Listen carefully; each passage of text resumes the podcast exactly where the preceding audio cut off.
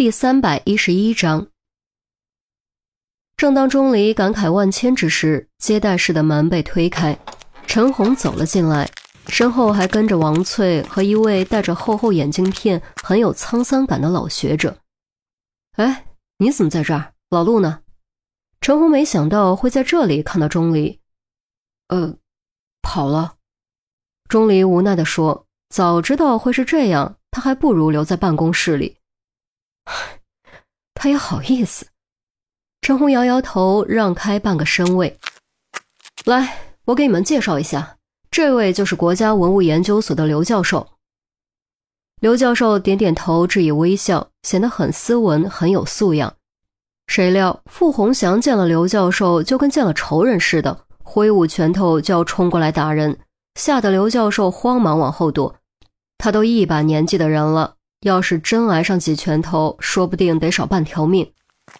哎，我可告诉你，你敢在这儿动手，我立刻把你关拘留室。不信你就试试。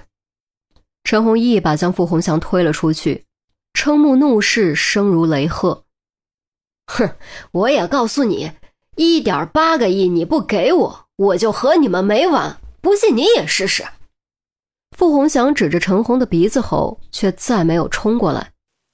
去把杜宾他们叫过来，戴上手铐。陈红转头对钟离说：“钟离点点头，快步离开。很快就带着一帮子人赶了回来。除了杜宾、郑月、钱宝贝、周丽君，还有几名又高又壮的年轻警员，全都穿着笔挺的警服，不发火，不骂人，也不瞪眼睛，就往那儿一站，气势却宛若钢铁城墙，坚不可摧，让人心惊胆战。” 你们这是要干什么？我可告诉你们，你们是警察，不能动手打人，否则先扒了你们这身警服。傅红祥色厉内荏，语气明显弱了许多。傅红秀嗓门也降了下来：“纸老虎就是纸老虎。”陈红冷笑着说：“打人？我们警察当然不会动手打人，只用手铐抓人。所以还是劝你们坐下来，好好说话。”我们就想要回属于我们的宝贝，那是我们家的宝贝，是属于我们兄妹俩的。傅红祥终于坐下。对，就是就是，这宝贝不知道在我家传了多少代了，肯定是真的。你们休想骗我们！傅红秀附和着。陈红没有再做争辩，请刘教授和王翠坐下来后，才继续说：“刘教授，你比较权威，你来跟他们解释吧。”刘教授将手提箱摆在桌上，打开后转了过去，里面赫然是那件傅红英为之付出生命的文物。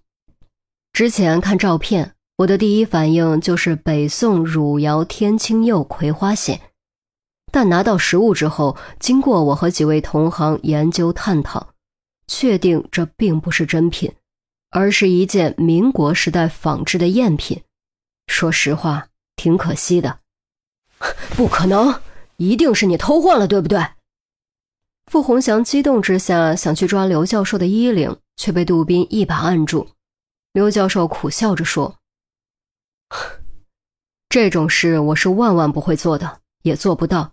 我哪有能力去做一件民国时代的仿品呢？”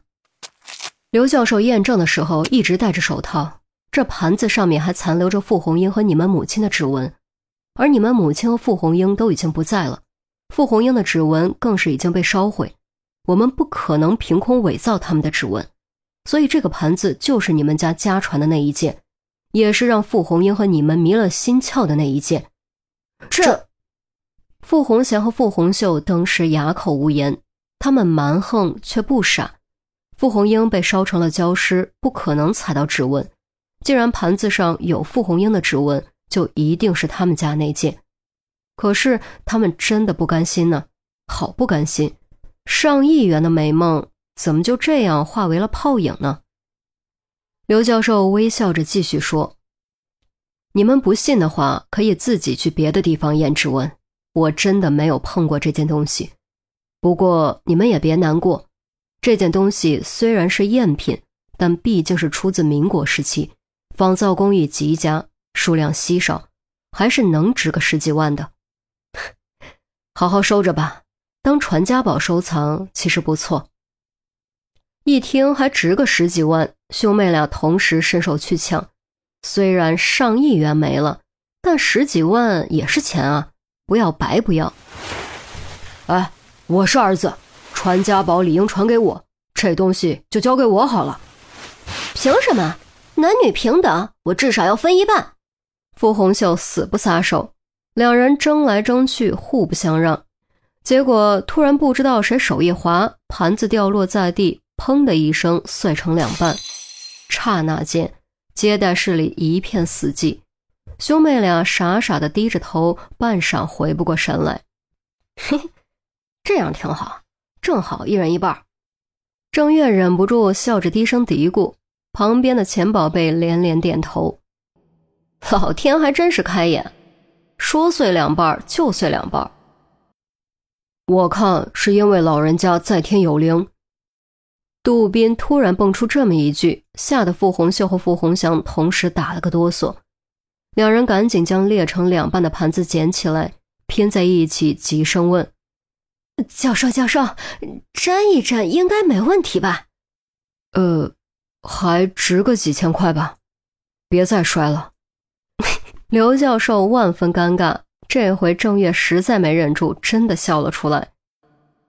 刘教授啊，刘教授，你可真幽默。兄妹俩当时脸都绿了，互相怒视，开始疯狂埋怨，继而开始互相撕扯、怒骂，将责任归咎于对方，让对方赔钱。想想也是。十几万的东西，啪的一下就变成了几千块，这谁接受得了？然而，真正的最后一击还没来呢。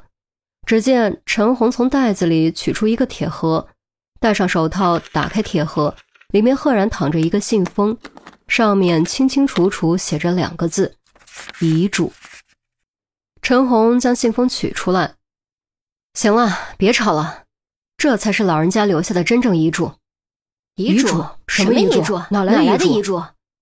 傅红祥和傅红秀都被对方抓出了皮外伤，闻言赶紧收手，转过头来。老人家早就写好了遗嘱，怕死后被毁坏，就找了律师公证，然后放进了银行的保险柜里。我们也是刚知道，这才从银行保险柜里取出来。喏，这些是公证文件、照片、复印件，你们不信的话，可以看一看。兄妹二人却都不理会这些材料，两双眼睛死死盯着信封，心中紧张不已。因为如果没有遗嘱，老人家的房产和存款就会平分；而如果有遗嘱，其中一方可能分到更多。我的条件差一些，妈应该会照顾我多一点，一定会是这样。傅红秀心中暗想，越想越是笃定。我是儿子。妈肯定会把房子给我，再过几年房价更贵，哼，我可就发财了。傅红祥心中如是想着，越想越是激动。然而，随着陈红将遗嘱缓缓打开，沉重的事实却如铁渣轰然落下。不知道为什么，不知道为什么，最近总有一种很最近总有一种很奇怪的感觉。就好像到了终点站，回头看什么都觉得怀念。难道真的快到尽头了吗？也许吧。反正我是不怕的，下去了说不定还能活得更开心。如果有一天我走了，存款就留给红英吧。这孩子要强，什么都要争。虽然他不缺钱，但万一遇到点挫折，也好有个保障。如果他不要，那就捐给贫困山区的孩子们吧，让他们能够多学习，上大学。至于房产，就留给翠翠吧。翠翠是我的保姆，照顾我好几年了，对我比谁都好。小小谢礼。就当是对他这些年无微不至照顾的报答吧。好了，就是这些。我该和翠翠去公园了，希望她能有个好归宿吧。念完，陈红放下遗嘱，深吸口气，然后长叹了一声，心中五味杂陈。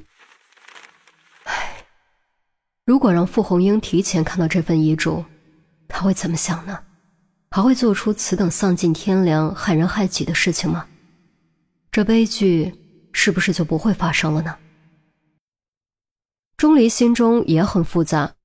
傅红英伪造遗嘱陷害王翠，到最后真正的遗嘱浮出水面，王翠竟然还是受益人之一，而且受益最大。难道这就是因果循环吗？亦或许这其实是善有善报，恶有恶报？啊！不可能！这不可能！这不可能！一声尖叫，傅红秀歇斯底里打破沉寂。不会的，一定不会的！我妈怎么会没提我们？怎么会把房子给外人？这一定是假的，是伪造的！我不信，我不信，我不信！傅红祥抓着头发，几乎发狂。王翠却彻底傻了，他呆呆的坐在那里，半晌回不过神。他本以为证明清白，逃过一劫就已经算是幸运。却没想到，最后竟然会平白落得一套房子。重新咀嚼遗嘱中的那几句话，不知不觉热泪盈眶。信不信随你们。除了公证文件，遗嘱上还有老人家的指纹，笔迹鉴定也完全没有问题。另外，银行保险柜有取出视频，整个过程全程记录。即便上了法院，你们也赢不了。这就是报应。傅红祥和傅红秀彻底失去理智，哭喊怒吼着要对王翠拳脚相向，却被杜宾他们强行拖了出去，任由他们尖叫踢打，却终究无济于事，无力回天。尖叫声越来越远，接待室恢复宁静。王翠终于回过神，捂着嘴，呜的一声哭了出来。好了好了。生活总会好的，以后别再傻傻的被你妹妹欺骗。你已经付出了这么多年，是时候为自己活着了。陈红伸手抱住王翠，柔声安慰：“有了老人家留下的房子，王翠就有了自己的家，可以在城市落户，以后结婚生子，得到属于自己的生活。”王翠趴在陈红肩头，泣不成声。多少年了，多少年了呢？他终于可以放下一切，好好考虑一下自己了。钟离揉了揉发红的眼眶，仰头望着天花板，视线却穿过楼层，落在了天际尽头。